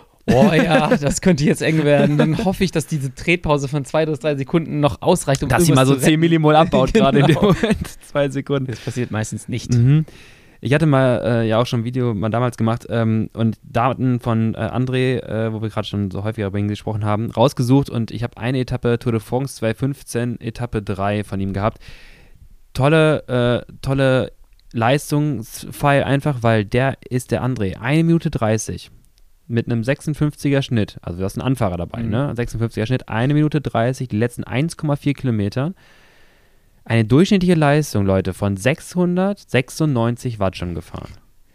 Und dann kommt ja, also 1,4 Kilometer bis zum Ziel. Das Ja. heißt, die letzten 1,2 Kilometer sagen wir einfach mal 600 Watt im Schnitt. Und dann kommt ja der Sprint noch drauf. Ja. Maximalpower hat er dann nochmal 1805 Watt geleistet und hat damit das Ding auch gewonnen. Ja, Diese- also das, die Information brauchte sie wahrscheinlich gar nicht mehr dazu sagen. Also wenn das nicht reicht. Wenn das ne? nicht reicht, dann Genau das. Also, Viviane hat es auch gerade gesagt, 20 Sekunden ist so der ideale, oder 20 Sekunden, äh, 1100 ist für mich eine Benchmark und 20 Sekunden ist auch ein guter idealer Zeitraum für einen guten Sprint. Jetzt müsst ihr euch aber vorstellen, ihr kommt ja nicht entspannt mit einem Millimol Laktat daran, sondern im, ja, wahrscheinlich dann irgendwie Richtung 4, 5 schon Ja. Ähm, und dann ist es wirklich die Kunst aus diesem, aus dieser Azidose, latent azidosischen Milieu, was in eurem Muskel halt ist, nochmal diese Leistung rauszufeuern. Ist nicht einfach. Das ist halt, da kannst du noch so sehr wollen, da kommt einfach nichts. Ja. Das kann auch jeder vielleicht bestätigen. Das hat dann, der Kopf hat dann nicht viel mit zu tun, sondern da kommt einfach nichts. Ja. Wenn euer Muskel halt sauer ist, durch vorher diese glykolytische Aktivierung, durch dieses Position gut fahren, durch die 700 Watt im Schnitt, die André da getreten ist, und der pH-Wert absinkt, dann ist die Glykolyse gehemmt. Ja. So, und die Glykolyse ist das, was jetzt maßgeblich noch jetzt Leistung bringen soll. So, wenn die gehemmt ist, dann fehlen dir halt einfach, dann, keine Ahnung, 300, 400 Watt im Peak oder auch in, der- in der Sprintleistung. Das heißt, die Kunst sollte es sein, neben Nummer 1, ähm, neben der Positionierung, um das vor allem so gut es geht zu vermeiden, glykolytisch arbeiten zu müssen im Vorfeld, also so, wie war das, nicht Lichtschalter, sondern der Dimmer, Dimmer. so viel wie, mit, wie möglich mit dem Dimmer zu arbeiten, anstatt mit dem Lichtschalter, verdammt, ich muss nach vorne. Ähm, ein- einerseits auf der Seite. Wenn wir aber ins Metabolische gehen, also ins Training heraus, eine Erhöhung der VO2 Max ist mit ein entscheidender Punkt für eine Sprintleistung im Radrennen. Ja. Klingt ja paradox, ne? Aber auch die Ausdauersportler, also unsere Sprinter im Ausdauersport, das sind Ausdauersportler, das sind ja teilweise, ne, wie bei Flandern, die haben 700 270 Kilometer in den Beinen und sprinten dann. Das ist nicht der Sprint, den der Bahnsprinter fährt oder den Ja. ein 100-Meter-Läufer absolviert. Das ist eine ganz andere, äh, ganz andere Sportart. Das ist ein ganz anderer Athletentyp. Also Natürlich, das sind Ausdauersportler, die sprinten können und keine Sprinter per se. Das heißt, Ja. eine VZ Max ist da entscheidend. Ich glaube auch, dass in der Vergangenheit einige Sprinter, ähm, gerade wenn sie ein erfolgreiches Jahr hatten, dann schnell dazu neigen, ähm, vielleicht irgendwelche Muster beizubehalten, dann auf einmal vergessen, an der VZ Max zu arbeiten, also sprich diese Intervalle zu fahren, diese, diese, systematischen Intervalle zur Verbesserung der VZ Max und dann irgendwie sehr viel sprinten, die Rate mit hochtreiben, keine VZ Max haben und pünktlich zum Sprint so dicke Beine haben, dass sie den Sprint nicht mehr feuern können. Und dann wundern die sich, jetzt, jetzt dürfte ich komplett ab hier, aber dann wundern die sich, warum es im Training immer funktioniert und da neue Peakwerte kommen. und neue Peakwerte kommen und im Rennen dann nicht mehr, Ja. weil das da liegen eine- 700 Watt dann zwischen Genau. Training und, und Rennen. Genau, weil die vergessen, dass sie nicht die anderthalb Kilometer bis zum Ortsschild geballert sind wie in einem Radrennen. Habe ich äh, schon sehr, sehr häufig. Also für mich ist es meistens so, ich bin, habe ich eben schon gesagt, eher ein, ein, ja, ein Endschnellerfahrer. Und für mich ist es meistens so, ich muss eigentlich das, woran ich arbeite, ist fit genug zu sein, die zwei Kilometer vorher zu überleben. Genau. Oder die zwei Minuten oder drei Minuten, wie auch lang auch immer, um dann noch möglichst viel von meinem, sag ich mal, Ruhepotenzial, was ich habe, abrufen zu können. Also es gibt Jahre, ähm, oder sagen wir so, ich glaube, ich habe wenn ich, wenn ich über Peakwerte rede von, von 5 Sekunden, von 10 Sekunden, da habe ich Jahre, da, da komme ich dann äh, auf 1350 ähm, im Ruhepotenzial auf äh, 10 Sekunden. Aber im Rennen, da kommt dann irgendwie 950. Und das, für mich ist immer das Ziel, im Rennen nach der harten Belastung noch möglichst viel davon zu, davon zu haben. Und ich glaube, das ist der, der Trade-off, von dem du gerade gesprochen hast. Genug Fitness ähm, aufzubauen und gar nicht so äh, sich so auf den Sprint zu fokussieren. Und ich glaube, das ist halt auch sowas. Wir haben ja auch, wir haben zum Beispiel einen Teamkollegen, ähm, der mit dir nach Amateur fährt, der müsste oder der ist der Allerschnellste von uns. Aber der hat noch nie in einem Massensprint in, in einem Elite-Amateurrennen irgendwas zu melden gehabt. ähm, aus verschiedensten Verrückt. Gründen, aber auch sehr, sehr häufig. Der kommt um die letzte Kurve und dann ist er nicht mehr in der Lage, dann tritt er ungefähr noch halb so viel, wie der im Training im Peak tritt. Und wenn du dich nicht damit auseinandersetzt, gehst du jetzt davon aus, irgendwie ist mein Sprint nicht so da, wo ich der sein sollte. Sprinten. Ich muss mehr sprinten. Und du denkst dir so, klingt erstmal logisch, aber wenn du dir das anguckst, denkst du so, nee, wenn du das machst, das macht das Problem eigentlich noch viel schlimmer. Genau, was macht er dann im Training? Er wird ja wahrscheinlich nicht systematisch dann irgendwie genau analysiert haben, was ich jetzt brauche, also das Rennprofil auseinandernehmen und das so auch fahren. Er wird jetzt nicht anfangen, drei Minuten, ich glaube, es gibt bei ähm, äh, Allen und Coggan diese Race-Winning Intervals. Ja. Manchmal finde ich es sehr, sehr spannend, auch diese mal Wollte einzubauen. Wollte ich dich auch noch zu fragen. Ah, cool. Äh, ähm, kurz um den Hörer abzuholen, 30 Sekunden Attacke, also Race Winning Intervals, klingt ja schon danach. Es ist eine Leistung, die du dann, eine siegreiche Leistung auf Deutsch ja. übersetzt in dem Buch.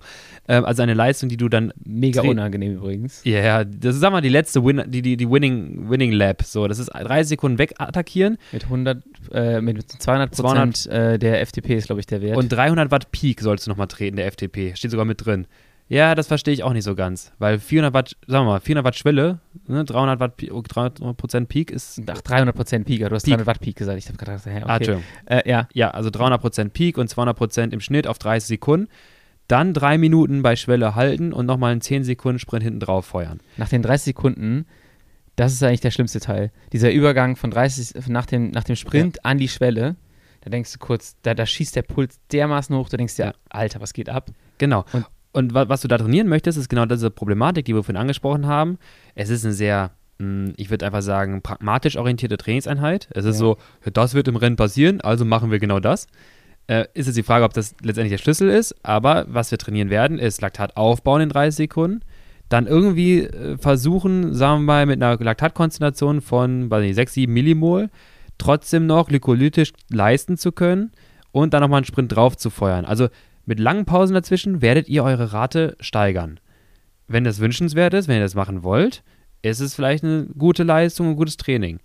Wenn ihr das nicht machen wollt, die Rate nicht so hoch sein soll, vielleicht etwas anders strukturieren. So, und das wäre auch meine, meine Frage wäre halt echt gewesen, Race Winning Intervals, ist das überhaupt zielführend, zu trainieren, aus einer hohen Belastung raus zu sprinten oder eben nicht? Oder würdest du andere Sachen empfehlen dafür? Weil ich bin ja. auch der Meinung mittlerweile, nee, äh, 4x6 Minuten oder 4x8 Minuten hilft mir am Ende mehr und hat eigentlich ja gar nichts damit zu tun. Du fährst ja bei 4x8 Minuten VC Max in einem Bereich, den fasst du eigentlich überhaupt nicht an in den letzten drei Minuten vom Rennen. Du fährst ja entweder 600 oder 0 oder, und dann den Sprint.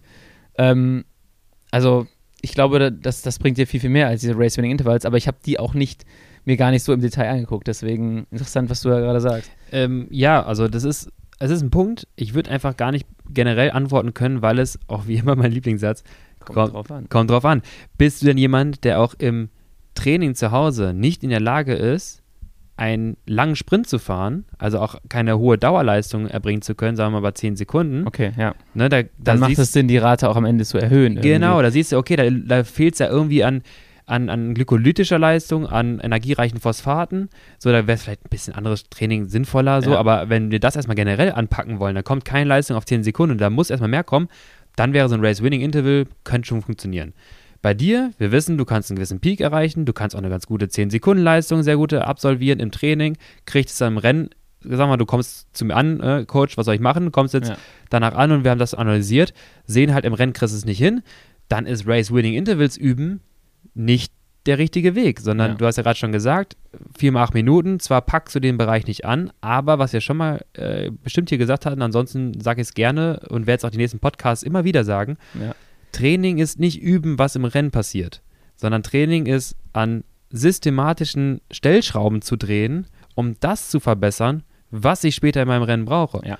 Und VHC Max ist etwas, was du in deinem Rennen brauchst. Und 4 mal 8 Minuten verbessert deine VHC Max und mehr VHC Max hilft dir auf den letzten 1,4 Kilometer mit deinen 700 Watt im Schnitt vor dem Ziel, wie bei André, Ja. dass du halt weniger über Glykolyse arbeiten musst, sondern mehr halt auch verstoffwechseln kannst und auch mal, ne, die, was du sagtest vorhin, die zwei Drittel, die du auslassen kannst, dass du da schneller Laktat abbaust als sonst. Ich glaube, das haben wir jetzt zum das ganze Thema Physiologie haben wir jetzt eigentlich ganz gut ähm, schon mal uns angeschaut. Ähm, ich glaube, wir haben noch einige Punkte, aber das könnte vielleicht eher noch eine ganz eigene Folge werden, ähm, wenn wir jetzt ganz tief einsteigen. Ähm, zum Thema Sprint, du hast gerade eben schon mal ganz kurz äh, darüber gesprochen, äh, auch wie das aussieht mit der Positionierung. Ist ja vor allem in dem Bereich der, äh, in dem Bereich der Straßenrennen oder auch im Kriterium sowieso, äh, ist es halt eine mega krasse Sache. Im Kriterium brauchst du an einigen Positionen gar nicht mehr lossprinten, wenn die Zielgerade ultra kurz ist. Äh, und auch im Straßenrennen ist es so, wenn der Typ vorne äh, seinen Plateausprint von 1100 Watt über 20 Sekunden durchziehen kann, dann hast du auch relativ wenig Chance, weil du musst ja erstmal eine Radlänge wieder auf den Zug fahren, den überholen und mit dem exponentiell werdenden Windwiderstand ist, musst du da schon exorbitant viel leisten können. Irgendwann Äh, muss, beim, beim, wenn du gewinnen möchtest, musst du irgendwann aus dem Windschatten raus. Genau, und dann musst, kannst du dir, wenn du genug rechnen kannst, noch in der Phase des Rennens, dann mal überlegen, wie viel Watt du dann eigentlich treten müsstest, um da noch vorbeifahren zu können. Und ähm, das ist halt auch sowas. Die meisten Leute sagen so, ah, der, oder ich habe früher zum Beispiel auch über äh, Leute, mit denen ich Rennen gefahren bin, gesagt, ah, der kann gar nicht so gut sprinten. Oder ich selber, genau, ich selber hatte auch immer das Gefühl, ich kann überhaupt nicht sprinten. Aber ich bin halt auch immer in Position 15 losgesprintet und habe dann auch so ein paar Leute überholt, aber habe am Ende immer von mir gedacht, so, ich bin gar kein Sprinter, ich muss immer irgendwie vorher wegfahren. Das heißt, Ich komme ja maximal auf Platz 9 oder so. Genau, wenn man, und das ist auch mal so ein Tipp an alle Leute, die jetzt sagen, ihre Sprintleistung limitiert sie oder so, man muss sich die Rennen und die Gründe für das Ergebnis auch immer ganz genau angucken. Also ich bin selber leider ein krasser Nerd, was sehr Eigenanalyse der Rennen angeht, aber ich finde, das ist, da kannst du unglaublich viel daraus lernen. Und das ist nochmal ganz, ganz wichtig, dass, ich, dass man sich das anguckt. Auf jeden Fall, ich habe auch selten es geschafft, eigentlich aus einem Hauptfeld heraus irgendwie vorne in die letzte Kurve. Und mit vorne meine ich zumindest die letzten sechs Leute vorne zu sein in der Kurve. Und dann den gescheiten Sprint abzufeuern, weil dann hätte ich auch bessere Ergebnisse, weil meistens lande ich dann immer im letzten Moment irgendwie doch auf Position, wenn es gut läuft, 12, 13 und dann wird es halt, also noch nie hat, glaube ich, jemand im Rundstreckenrennen auf der äh, letzten 200 Meter gerade 13 Plätze gut gemacht. Ja. Also das werden wir äh, auch die nächsten Jahre wahrscheinlich erstmal noch nicht sehen. Den Sprint will ich erstmal sehen. Aber du hast da einen Punkt angesprochen und äh, das hat man auch untersucht, das hat man auch, äh, da hat man auch Ergebnisse gefunden. Äh, danke für diese Steilvorlage, denn Das habe ich sogar tatsächlich vergessen, dass ich das ich habe dann eine Studie mitgebracht interessant. von Menaspa et al. 2013. Da haben sie sich nämlich angeschaut, äh, im Jahr 2012, glaube ich, oder 13, äh, von einem World-Class-Sprinter during Cycling Grand Tour. Also es ging um die Tour de France und vor allem ging es dann um, äh, ja, nicht namentlich genannt, aber Cavendish. Und da ging es darum, äh, wann hat Cavendish gewonnen? Und da ging es so ein bisschen darum, ist es die Etappe, die entscheidend ist? Wir nehmen mal die kompletten Bergetappen natürlich raus, aber macht es denn einen Einfluss, ne, wie hügelig es ist? So, das war auch ein Thema, aber gar Ja. nicht so signifikant, ob das jetzt vorher mehr oder weniger Hügel waren. So, das ist ein, ein, ein Ding, aber er schafft es auch, wenn er, ne, wenn er irgendwie drüber getragen wurde und dann in den letzten Momenten noch irgendwie sich gut positionieren konnte, konnte er trotzdem gewinnen. Also es war Ja. nicht per se die Etappe, die das Problem war, sondern immer, und jetzt kommt es, genau das, was wir gerade gesagt haben, die Positionierung, also Position from the front of the bunch. Und da ging es immer um die verschiedenen Zeitintervalle. Die haben einfach nur ganz simpel Video ausgewertet. Ja. Es geht einmal in Zeitraum 60 Sekunden bis Finish, dann 30 Sekunden bis Finish und 15 Sekunden. 60 Sekunden können wir ungefähr sagen, der letzte Kilometer. Und es macht zwischen gewonnen und verloren auf jeden Fall einen signifikanten Unterschied, ob er dort auf Position, also es war im Mittel war er, wenn er gewonnen hat, bei auf Platz 6, letzten Kilometer. Mhm. Wenn er verloren hat, eher auf Platz 9, plus minus 5, also mal mehr, mal weniger, aber eher weiter hinten. Und 30 Sekunden vor Finish war er auf Platz 3, plus minus 1, also mal 4, mal 2 oder so. Und bei den verlorenen Sprints auf Platz 8. Wir sehen, da kommt er nicht so wirklich nach vorne. Und letzten 15 Sekunden war entweder, also war meistens dann Platz 2, plus minus 0. Und halt, oder halt, bei, wenn er verloren hat, auf Platz 5. Also im seltensten Fall ist er von Platz 5 noch irgendwie nach vorne ins Ziel gesprintet, 15 Sekunden vor Ziel, also Ja. sagen wir mal, ja, die letzten 170 oder was das ist, oder 150 noch. Ähm, und da hast du einfach vorne zu sein. Und dann ging es noch darum, was noch entscheidend ist. Und dann, äh, ich, er, er, wird auch nicht namentlich genannt, ist auch ein bisschen zu früh, aber äh, Murkoff hätten sie ruhig nennen können irgendwann in dieser Studie, weil da ging es um Number of Teammates in front of the subject. Aber da war, damals war es noch Renshaw, oder nicht? Damals war es noch Renshaw, genau. Es ja. war Murkoff noch nicht da, aber ähm, da, da, kann, man, kann man so am Ende mal runterschreiben, uh, thank you, uh, Renshaw und Murkoff. Ähm, sehen wir auch an, an Mark Renshaw, als er dann mal selber sprinten musste. Fand ich ganz, äh, ganz cool, dass es äh, nochmal ein Unterschied ist, ja. ob du Sprinter-Leader bist oder Anfahrer. Ähm, aber auch da, 60 Sekunden bis Finish, zwei Anfahrer plus minus eins, wenn er gewonnen hatte, kein Anfahrer mehr, als er verloren hatte, ja. plus minus eins. Also hast du eher ein oder kein mehr. Das Durchboxen war nicht mehr so, war nicht so sein Ding. 30 Sekunden bis Finish meistens noch ein oder zwei und 15 Sekunden auch noch ein oder halt kein.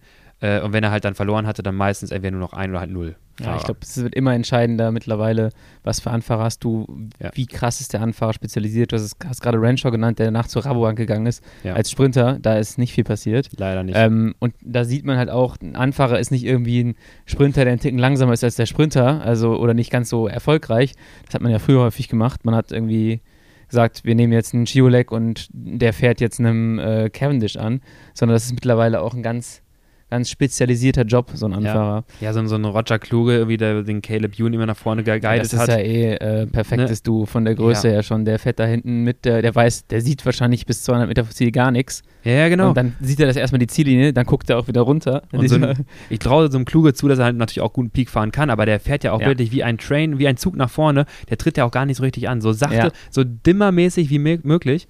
Äh, Finde ich sehr, sehr, sehr äh, spannend und die Qualitäten von, von Anfahrer von Quickstep wissen wir sowieso äh, dass das mit fast der entscheidendste Punkt ist bei den Sprintern, die dort gewinnen. Ja, ich habe noch ein, mir ist gerade noch in dem Ganzen äh, was eingefallen und zwar hatte ich mir irgendwann mal gelesen äh, zu dem Thema der Aerodynamik im Sprint. Ähm, der Aerosprint. Der Aerosprint, dass es ähm, eine Zeit gab, wo diese ganzen Aerodynamik oder die aerodynamischen Materialien äh, ein Thema wurden und dass in dem Zeitraum Sprinter wie Kittel, Greipel und Co., die größer und schwerer waren, ähm, konkurrenzfähiger geworden sind, weil durch Einteiler, Aerohelme, Aerolenker und sowas ähm, die ihren Nachteil so ein bisschen verloren haben. Also im Vergleich zu vorher, wenn du so einen, einen Cavendish hattest, der von, der, von dem Körperbau extrem aerodynamisch war und einen, einen extremen Vorteil hatte, gar nicht ja. so pieken musste. Und Sprintstil, nicht nur Körperbau. Genau, Sprintstil auch noch, genau.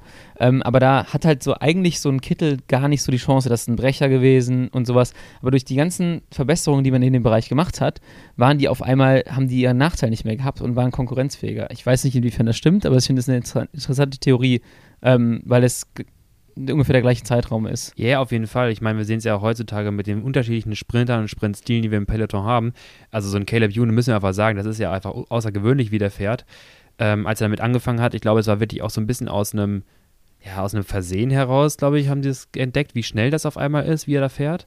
Ja. Ähm, dann haben sie nochmal gefragt, kannst du das nochmal? Kannst du einigermaßen die antrainieren, so zu sprinten? Weil ja. sie gesehen haben, wie unglaublich schnell das ist da reden wir wirklich durchaus mal von äh, Wattersparnissen bei diesen Geschwindigkeiten von. Da gibt es auch eine Studie zu, glaube ich. Ja, da gibt es auch zu, zu, der ja, Die haben es auch in der Wind, Windkanal getestet. Ja. Ähm, da reden wir teilweise von Unterschieden von 500, 600 Watt ja. bei diesen Geschwindigkeiten. Und auch da, das sind halt gerade, was die kleinen Sprinter angeht, auch äh, einfach die Möglichkeiten, weil die können einfach, ne, da kommt vielleicht 1200 Watt raus, aber das reicht bei einem Caleb Ewan halt aus, weil er vollkommen aus, ja. Komplett, also richtig schnell ist.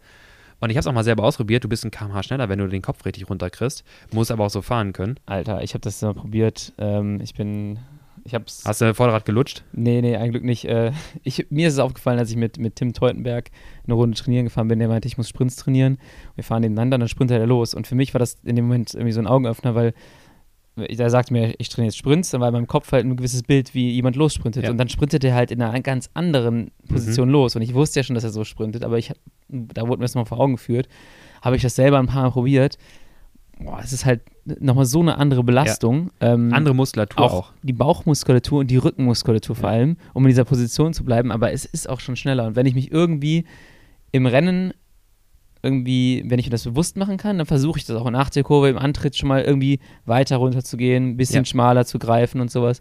Und das kann, wenn man sich das antrainieren kann, das kann einen riesen Vorteil haben, aber es ist super ja. schwierig, glaube ich. Man Auf sprintet sich seit 15 Jahren in irgendeiner Kampfposition da. Aber äh, wenn ihr euch dann einfach merkt, also ne, Leistung ist die eine Sache, das in Geschwindigkeit zu transferieren ist die andere. Und wenn ihr euch einfach merkt, dass das ein Thema ist und mal ausprobiert zu Hause, sprintet mal zu Hause zum nächsten Ortsschild und bitte aufpassen. Passt dabei mit- auf. Genau, Ja. passt bitte im Straßenverkehr auf, gewöhnt euch langsam dran, aber versucht mal, den Oberkörper wirklich runterzudrücken, so ein bisschen, die Ellbogen doch etwas anzubeugen, den, die Front quasi, auch visuell, wenn ihr euch vorstellt, wie, wie ihr von vorne aussehen würdet, so klein wie möglich zu halten, sei es die Schultern, sei es die Ellbogen, sei es einfach den generell Oberkörper tief halten. Probiert das mal aus. Ähm, da muss man sich rantasten, aber es ist eine ganz andere Geschwindigkeit, die du auf einmal drauf bekommst.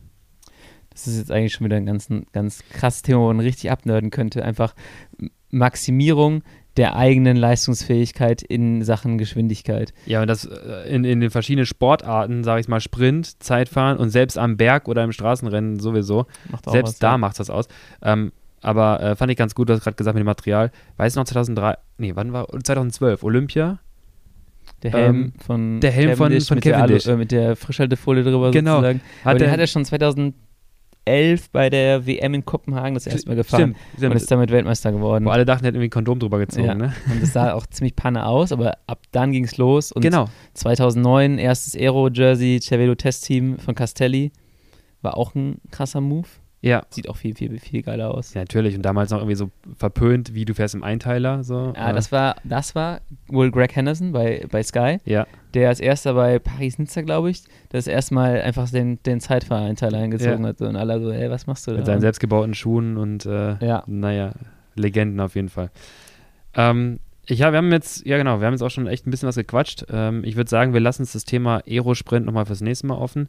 Oder Muskelfasertyp, Muskelfasertyp. Krafttraining und, und, und. Genau, also ihr seht, äh, was das Thema Sprint, aber auch die anderen Themen angehen, haben wir auf jeden Fall noch genug zu erzählen. Wir werden das mal vorbereiten und dann äh, auch ähm, ja, euch eine Guideline geben, wie ihr zu Hause euch in diesem oder jedem Bereich äh, dann verbessern könnt. Und ähm, ja, freut uns, wenn ihr bis dahin dabei geblieben seid. Schreibt uns doch einfach auf die unterschiedlichen Plattformen, ähm, wie euch das gefallen hat. Wir sind gerade übrigens, das kann man glaube ich vorwegnehmen, an dem Punkt, wo wir nach dem Relaunch von Science jetzt ähm, ja das erste Mal wieder richtig aufnehmen. Das heißt, schreibt uns doch gerne mal auf Instagram. Wir checken jetzt alles ähm, oder per Mail, Podcast. Ihr findet auf jeden Fall irgendeinen Weg. Schaut euer, unseren YouTube-Kanal. Und dann äh, lasst uns doch gemeinsam diskutieren, was ihr euch zu Hause gerne anhören werdet, welches Thema ihr behandeln möchtet. Dann können wir mal überlegen, ob uns das gefällt. und dann eine äh, Folge rausmachen, damit wir den besten Inhalt für euch bereitstellen können. Es war Guter, mir, guter Abschluss. ja, doch, oder? es war mir eine Freundin, Lennart. Ähm, ganz kurzer Ausblick, wie geht's weiter bei dir nächste Woche? Was steht an oder diese Woche? Diese Woche. Äh, Hast du Rennen? Was, was geht ab? Ja, wir haben rennfrei. Wir haben äh, rund um Köln vor der Tür. Äh, das heißt, Ich fahre auch Ruck, du fährst auch aber die kleine Runde. Ja. Mit meiner Freundin zusammen. Schauen wir mal. Das Wir wird- gehen auf Sprint. Wir gehen auf Sprint, ja. Dann hast du ja einiges hoffentlich noch, was du ihr beibringen kannst in der, in der Woche jetzt. Vielleicht lässt die mich, äh, lässt die mich stehen. Kann ja auch sein. Kann sein, ja. Wie es gewesen ist und äh, was da alles passierte, das hört ihr in der nächsten Folge. Und es war mir eine Freunde. Danke, Lennart. Und wir sehen uns zum nächsten Mal. Bis zum nächsten Mal, Lukas. Ciao.